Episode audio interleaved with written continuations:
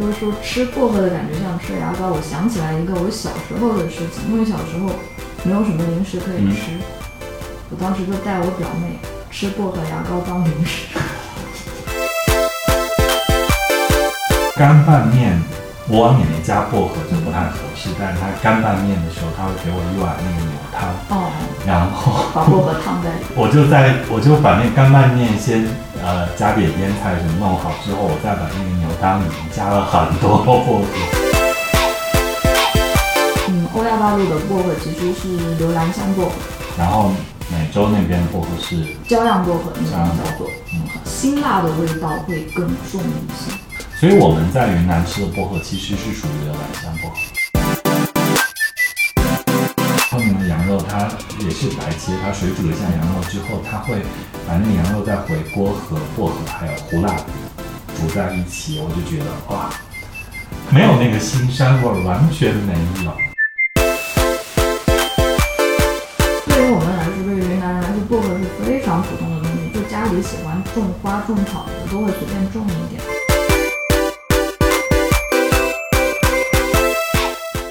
记得从菜街到厨房。大家好，我是知了。我是张小健，嗯，我们我们今天要录新的一期是间隔了有一段时间，因为我刚从北方玩回来，我去了一下那个山西五台山，然后从山西五台山去了大同，再去内蒙，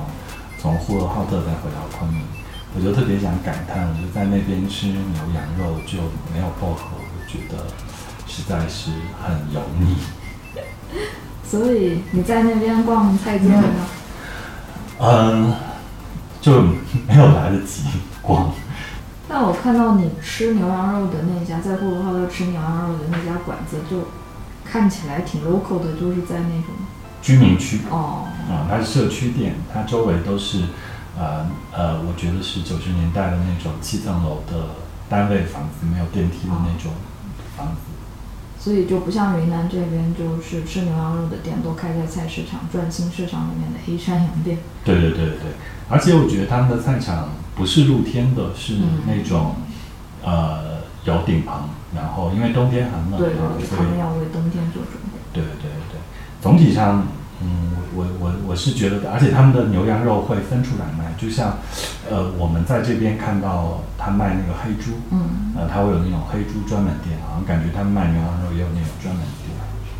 所以那边吃牛羊肉的话，它不放薄荷来去腥的话，它是怎么样来做呢？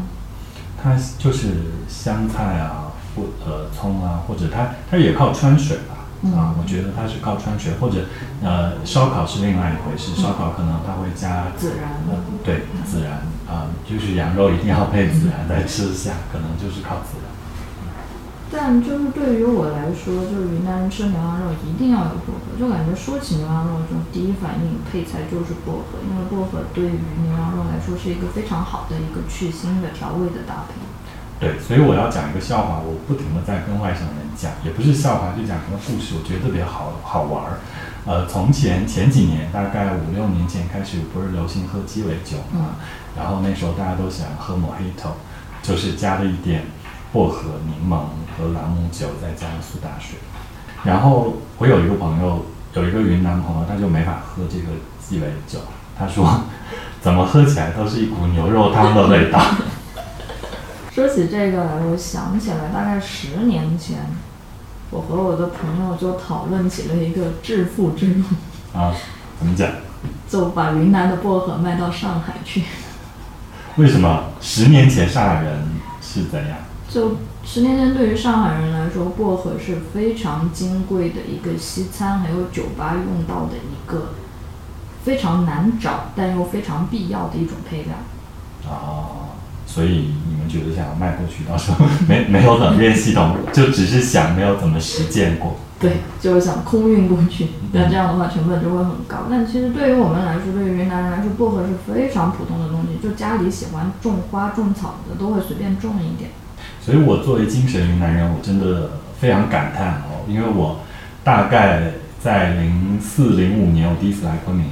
我就在那个前局街那里有一个小火锅店，现在当然没开了。然后我们在那里涮火锅吃，还在路边，就是靠近文化前局街靠近文明街这个交叉口这里。然后他们就点了一个薄荷蛋汤，不是涮火锅，是是炒菜店，那就是薄荷蛋汤。我就说好，我就要尝一下，怎么会有薄荷蛋汤这种东西？根本在北方没有见过。然后我吃第一口，觉得怎么这么像牙膏味儿？不是在吃牙膏吗？啊，但是还蛮好吃的。我就瞬间，其实我那一次我就爱上了。但是我很多省外朋友，他们就是觉得没办法，薄荷就是牙膏，干嘛要吃牙膏？但这种感觉对于云南人来说，我们从小就吃薄荷，薄荷真的是很家常的东西，所以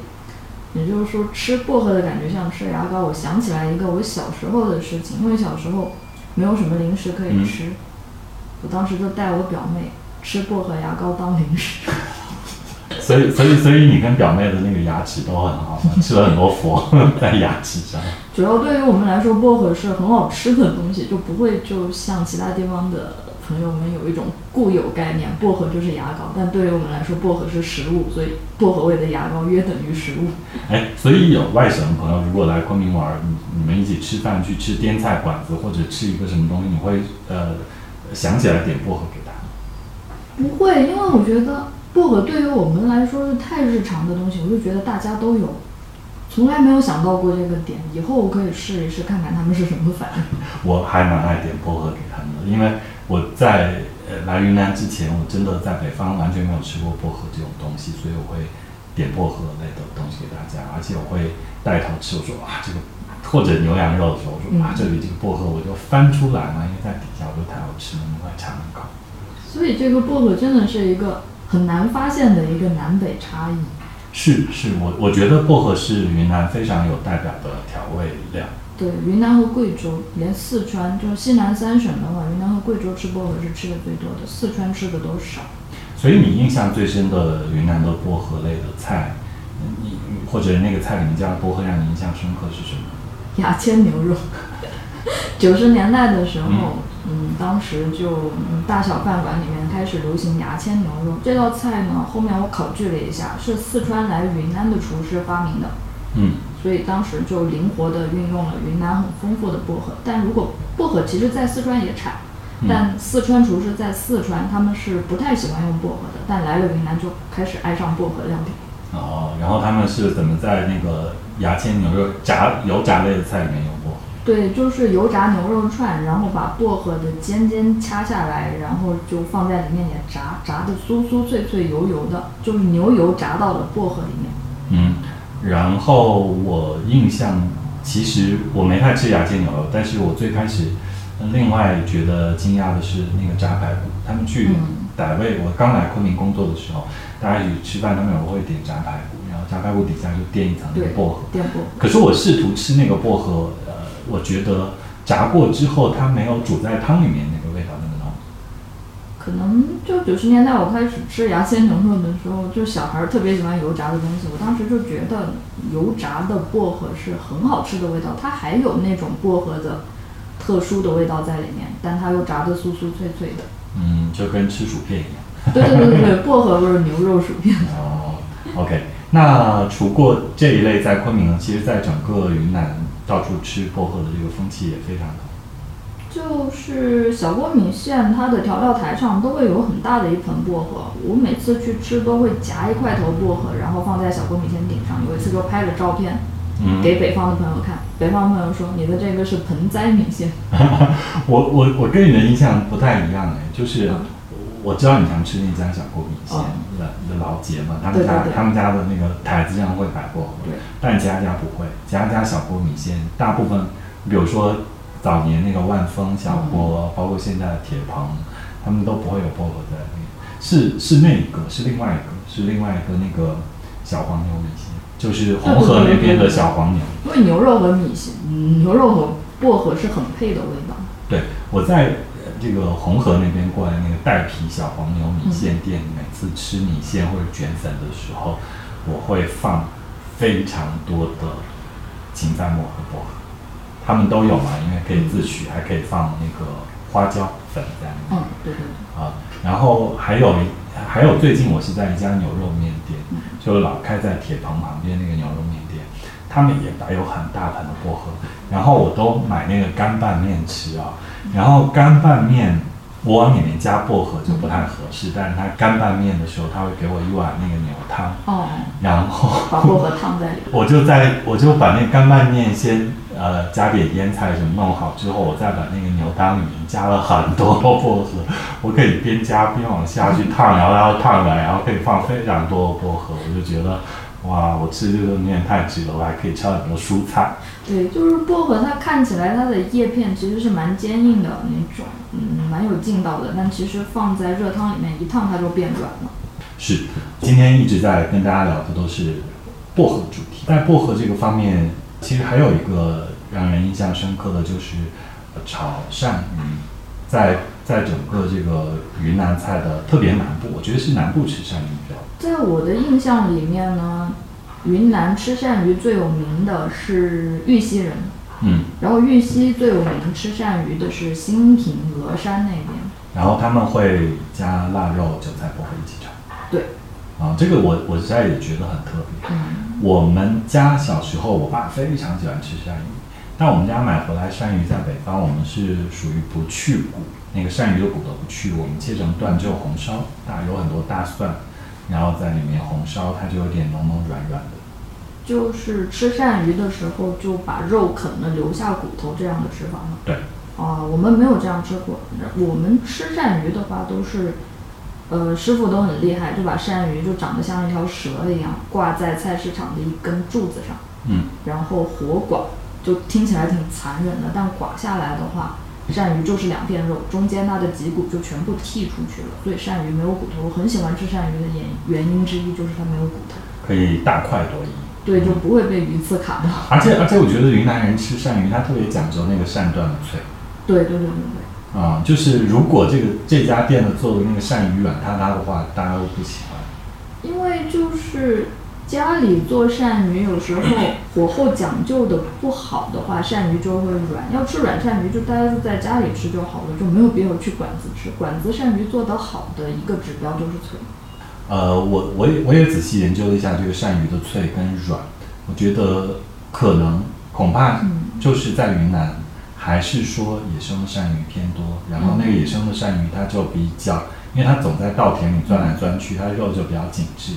然后它也比较瘦，然后炒出来的话，如果火候控制的好的话，它可能会显得脆一点。所以就能吃到炒出来还口感脆脆的鳝鱼，其实也是因为云南的这种养殖业没有非常发达，还能吃到野生捕到的鳝鱼。对，养殖的鳝鱼，查资料，呃，问别人说，就是养殖那个鳝鱼看起来肥，然后你捏在手里，你去现场抓嘛，买鳝鱼一般不是讲究新鲜嘛，你买了之后再让那个卖家帮你杀嗯，帮你处理，然后你那个养殖的鳝鱼抓起来就有点软糯，嗯。然后如果野生的话，你就抓起来它它是紧的，它你抓它的时候它是在扭动，不好抓的。不好抓，啊、这是野生的鳝鱼，所以它偏脆。而且你说起来鳝鱼，我还有一个呃，这个精神云南外省人的发现，在云南人烧鳝鱼的这个部分里面，它有用到了叶子。呃，这个我知道，是和南京人吃的那种，皮肚，南京叫皮，南京叫皮肚。我觉得这个应该是当时的南京移民带到云南的东西。对，就是这还挺特别的，我觉得大家如果吃鳝鱼米线，就看到他他会问你，或或者他那个鳝鱼米线就鳝鱼叶子对，它米线，就叫叶子米线。对，你就根本不知道那个叶子是什么东西，然后你吃起来，如果你不是南京人，你也不知道那是什么东西啊。其实那个是油炸猪皮，对啊，那个非常好吃。大家如果有空来云南的话，可以试一下。就是如果能去到玉溪的话，嗯可以去玉溪吃那个鳝鱼叶子米线，感受一下那个脆的野生的鳝鱼和吸收了很多酱汁的皮肚。就汤吸到那个炸的酥酥脆脆的皮肚里面，就非常好吃。但是回过头来，我们今天说薄荷，我还是觉得那里头的韭菜薄荷。你说炒鳝段的韭菜薄荷吗？对，我会挑那个韭菜薄荷。那个拌拌在饭里很好吃，因为它和酱一起炒的。对它其实，所以我觉得韭菜呃，就是这个薄荷啊，它还是这样子，它吃起来味道是浓浓郁，嗯啊、并且觉得很香，并且觉得吃了之后让人 身体很轻松。它不像你吃其他的肉或者其他的呃蔬菜，它觉得有负担，那个叶子就感觉你吃下去整个人就清清爽爽，就像那个薄荷的那个清凉感。呃，所以其实说起来，这个薄荷小店觉得为什么在整个中国，好像我自己的印象啊，我从北方来，我在包括陕西，包括去到过江浙这一带的地方，我觉得他们都不太，他们在他们饮食结构里面不太有薄荷这个东西。那为什么在云南这个地？可能有可能是我们山里人很吃东西的时候需要调味嘛，薄荷刚好会给到一个很浓烈的味道，它也不是辣，但它就很提神。我是觉得山里人吃东西会讲究一种提神的调味感。可是它到底从哪里来？它不是山里面天然就有吗？薄荷还是喜欢水。我觉得我印象当中，薄荷还是种在水边。丘陵地区，它它不能种在干一点的地方，它喜喜欢水。嗯哎，就是我前一阵子去那个滇池边散步，就是那边都在改湿地公园嘛，还有一些地方没有完全改过来，在待改，然后有人还在那里种薄荷，那一片薄荷田，那个薄荷长得就是它像一个熔断一样，它长得很密，不像你家里养薄荷它会凸出来太多，因为它都是齐着修修一片，然后它再发，齐着修一片再发，那个薄荷田蛮好看。其实是在那种靠近水，类似于沼泽的地方，它会长得更好看。也不能是沼泽，因为它要透水，哦它它不能说你把它泡在水里面，哦只是它遇到水和热的时候，它发的会比较好。嗯，所以云南的薄荷它，它它是是因为本身野外就有吗？嗯，我没有在野外见过薄荷，云南的薄荷应该都是农田里面小规模种的。以前是这样，现在可能有农场专门种植薄荷，因为需求量大了。嗯，但之前的话，就是其实每家每户在花盆里都可以种一点薄荷。是我自己去呃乡下一点地方或者郊区一点地方，我看到这个家里门口的小院子里面，他们有很老的那种薄荷，其实薄荷是个草本嘛，嗯它不是木本，然后他们那个薄荷就长得感觉很粗，因为其实长了很多年，嗯他们不是新种下，他们不停的修一下上面的东西吃，然后那个薄荷就长得很好看。我还试图想说，我是不是可以挖一颗回去种？我在家里拿一个大盆种薄荷，我就觉得它长得实在跟我想象的不太一样，就是有时候忘记浇水或者呃，这个它土长我没有摘，及时的摘掉的话，它又变得很样子就很奇怪。我觉得还是就是院子里真的有土地地方长那个薄荷，它可以常年慢慢从草本长得有点那种木本感那种薄荷非常酷。我就想起，就听一个朋友说，云南这边的种植条件太好了，说插一根筷子都能长出芽来。是，这种感觉能把草本养成木本，这种感觉真的很神奇。是我真的觉得大家也可以留意一下，如果来云南玩，看一下别人家门口种那个薄荷什么样，或者你试图能不能发现那个薄荷。嗯，说起来，薄荷其实它也是一个经过很长时间被人类认识跟利用的香料植物，不然我们不会在平常的牙膏里面感受到那个薄荷，或者口香糖里面用到那个薄荷。其实我是想起来小时候看过一个绿箭口香糖的广告，它那个广告做的蛮用心的，就说他们的那香料研发工作室的专家，然后他们深入欧亚大陆，然后到美洲丛林去寻找不一样的薄荷，然后来调味。然后我发现欧亚大陆的薄荷其实和美洲的薄荷区别是蛮大的。怎么说？欧亚大陆的薄荷和美洲就是美国和南南美南美那边的薄荷不太一样。嗯，欧亚大陆的薄荷其实是留兰香薄荷，然后美洲那边的薄荷是，焦样薄荷那焦样薄荷种叫做，嗯，辛辣的味道会更重一些。所以我们在云南吃的薄荷其实是属于留兰香薄荷，对，嗯它跟那个焦亮薄荷不太一样。就是它里面的芳香物质。就是留兰香里面可能它本身薄荷那个东西的含量好像不如真正的薄荷那个种类来的更足更充分。嗯，就是它的薄荷醇那种产生出清凉感觉，不只是味道，还有那种清凉触感的那个，其实是它的薄荷里的薄荷醇。留兰香薄荷里面也有，但其实含量没有焦阳薄荷那么大。哦，所以有时候我们可以看那个牙膏，它上面那个香型，它没有写薄荷，它写的是留兰香型。所以其实我们大部分有时候在讨论这个食材的时候，我们说到呃云南的薄荷，其实它不一定是真实的那个用在工业上的那种薄荷，它是我们吃的可能是更更多是留兰香。对对对对，留兰香可能我没有吃过焦样薄荷，嗯，但留兰香我觉得是入菜口感会更柔和一些。总体上，其实我觉得云就是我们吃到的云南这个薄荷，它很嫩，它其实一点都不老，它不像其他那个呃香料型的嗯菜，或者你你很难说呃除了山东人吃大葱啊，就是葱这种去腥的 呃这个调料型的东西，你你像上海人炸那个葱油，他不会说还要把那个葱。他除非焦焦脆脆，它吃进去，或者就当那个调料摆在一边不会吃了。但是对，它只是提取味道，但云南这边的话，它是连叶片一起吃下去，是很嫩的，我觉得。现在你知道菠萝多少钱吗？三块钱一两吗？一般都按把卖吧。就是现最最近这个季节，夏天，我们录节目是六月份，嗯，六月份薄荷特别多，冬天薄荷少，冬天吃豌豆尖嘛大红，那然后现在这个季节吃薄荷，嗯就是现在这个季节薄荷大概就一两块钱一把差不多差不多。啊。就如果你觉得自己的身体夏天比较燥热，想要清凉一下的话，其实可以就虽然它那一把已经很嫩了，但你可以把嫩中的嫩尖尖掐下来，然后凉拌，做傣味凉拌。哦，对，傣味菜里面有一个菜的类别，南咪吗？那对南咪，我们去温莎也会点那个南咪，那个可能在温莎点南咪的时候，比在傣味馆子里点南咪 还多，因为在傣味馆这里你想吃点别的哦，不太会点那那个。说明温莎的南咪做的真的不错。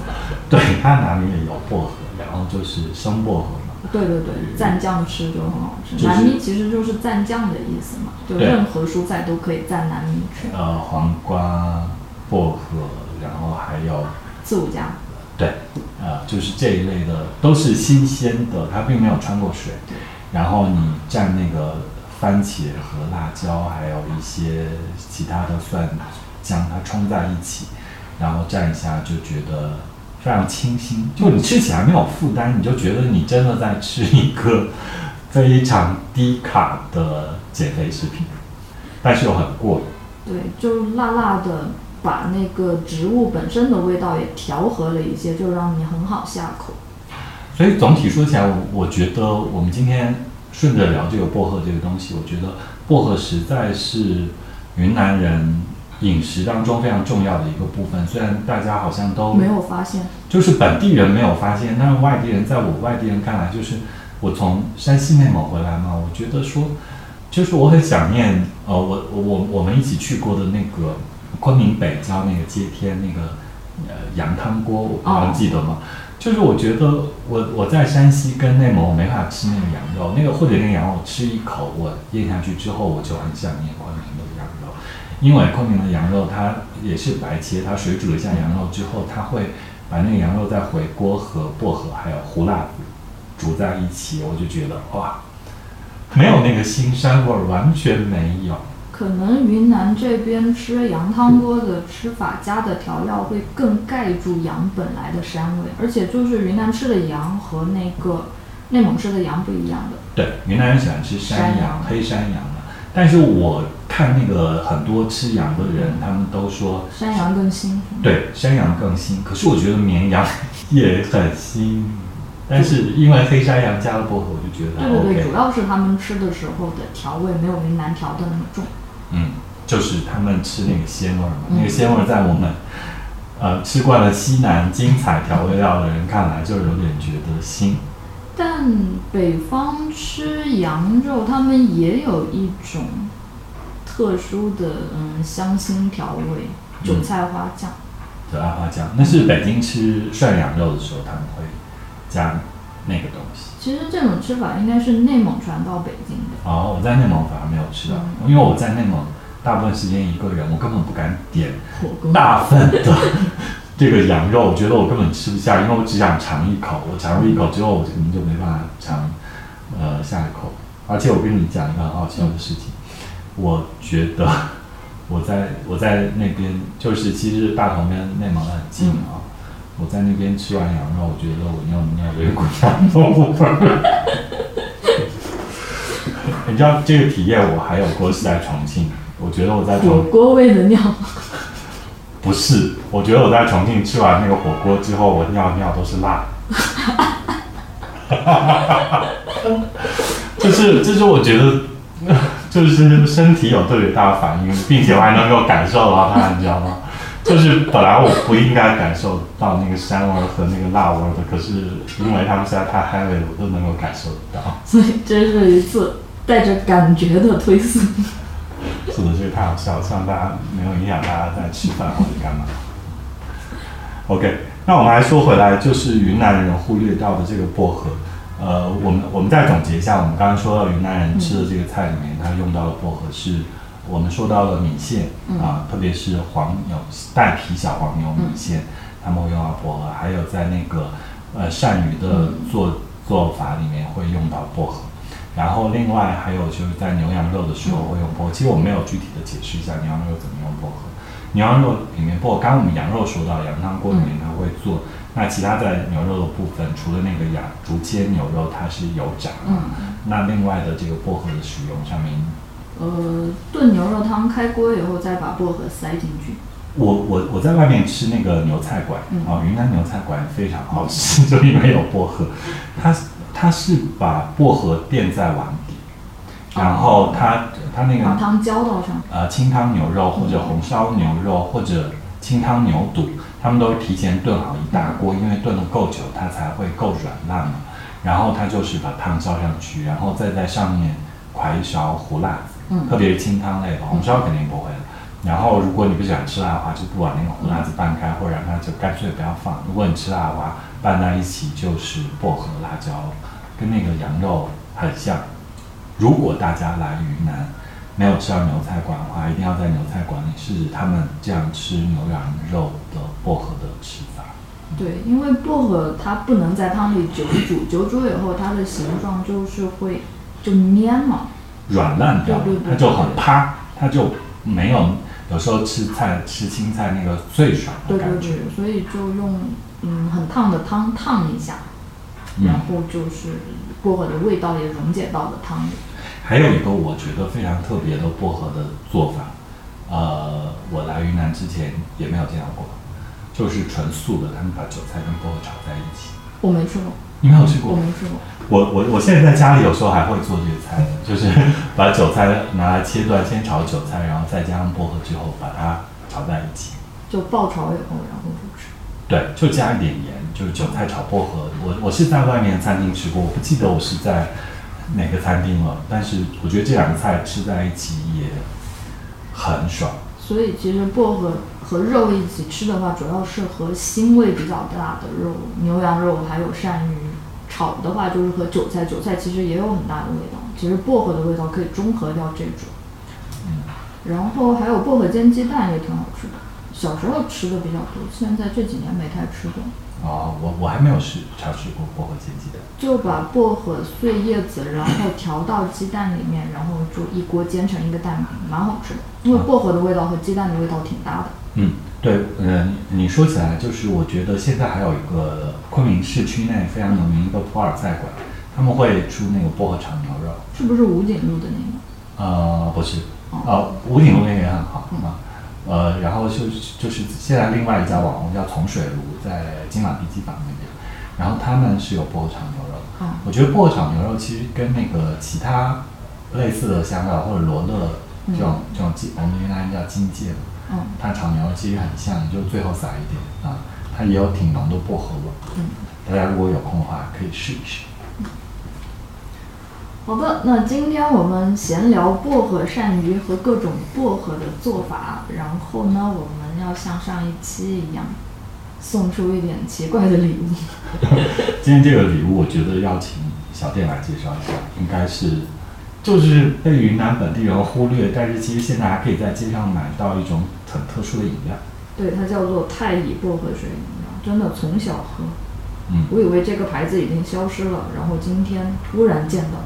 天哪，它居然还在！但我其实是喝呃来云南才喝到过薄荷水饮料，就是它只有加薄荷。还有一点点糖。对于我们来说，就是真的是一个很普通、很日常的东西。可是你说起来这个薄荷饮料，我在来云南之前，嗯就是在零四零五年那时候很流行一个薄荷饮料。我昨天我前两天还跟人聊起来，就是雪碧出锅薄荷味儿的雪碧，对我很喜欢，我很喜欢，蓝色瓶子，对不对？很喜欢。就是那个，就是零四零三年，大概那个时候有薄荷饮料，然后我是喝了薄荷味儿雪碧之后，我来云南看到竟然有薄荷水，所以我始终记得这个饮料。我有时候在特别热的夏天会买来喝。因为薄荷其实用来做饮料真的蛮好喝的，夏天的时候喝起来就很解暑的感觉。就之前在印度，印度那边的话，薄荷打成汁以后再加柠檬水，就叫 lemon nana，就 nana 在在印度那个邦的叫法就叫做 nana，其他地方我不知道叫不叫，就很开胃的感觉。就很像 Mojito 吧，我觉得，就是像那个鸡尾酒，加了很多这个柠檬。对，就是无酒精的 mojito。现在说起来都很流行，就是现在不是在网上都可以买那种薄荷盆栽嘛？嗯，大家就是我看江浙沪的朋友，还有这个珠三角朋友，甚至北方朋友，他们也都会买回家。在夏天，你把家里种，肯定都能种得出来。然后摘那个薄荷，有人把它冻成冰块，嗯，啊、然后有人是把它还可以炒成茶。我那天 刷小红书看到有人在炒薄荷茶，他就把那叶子自己在锅里，就像炒茶一样哦把它炒干，然后也可以泡水喝。嗯，我觉得这些大家都是可以尝试，呃，在家里处理这个薄荷的方法，把薄荷用在食物里面，自己尝试一下。只是在北方，你可能真的只能买盆栽自己回来试，不像我们在昆明一块钱买一把薄荷回去就可以很方便的做它。但总之，我们今天跟大家聊薄这个薄荷，希望能够发散一下大家的想法，让大家在啊、昆明以外地区可以尝试把薄荷用在菜里面。另外就是我们要给大家送送我们 昆明人饮料。昆明人就是从小喝到这个薄荷水饮料。对，这个饮料真的就小时候卖一块五一瓶，现在也顶多只是涨价到了两块，农夫山泉都已经涨价到了三块。是，所以啊、呃希望这个饮料看能不能被更多的人认识，而且它是零糖零卡，加我我我们今天仔细看，它里面只加了三氯蔗糖，这个蔗糖是一个甜味剂，其实基本上没有能量，嗯，就是很元气森林的感觉。对，就给大家的夏天带来一丝薄荷味的清凉。好，我们要怎么送啊？上次的那个脱冬甜酱油我们还没有送这样。对，之前我们说的是，嗯，转发我们的，呃，从菜街到厨房到朋友圈，然后截图到后台，之后呢，我们就会进行一个后台，请大家把 截图转发到后台。不过，因为我们都很随意，如果这样弄太麻烦的话，就大家在我们的广那个在电台下面，呃，留言，我们从留言里来抽奖就好了。好，那欢迎大家多多给我们留言。这次我们送太乙薄荷水，然后也希望大家听我们这个节目，可以把薄荷用在你的日常生活里面，感受薄荷带来的清凉感。也欢迎大家就到云南来吃薄荷叶子米线，这个叶子米线是完全合法的叶子。好的，还有下鱼肉在里面，对对对对不能只是叶子。好，那我们今天就到到这里，我是知亮，我是张小店，拜拜喽。拜拜。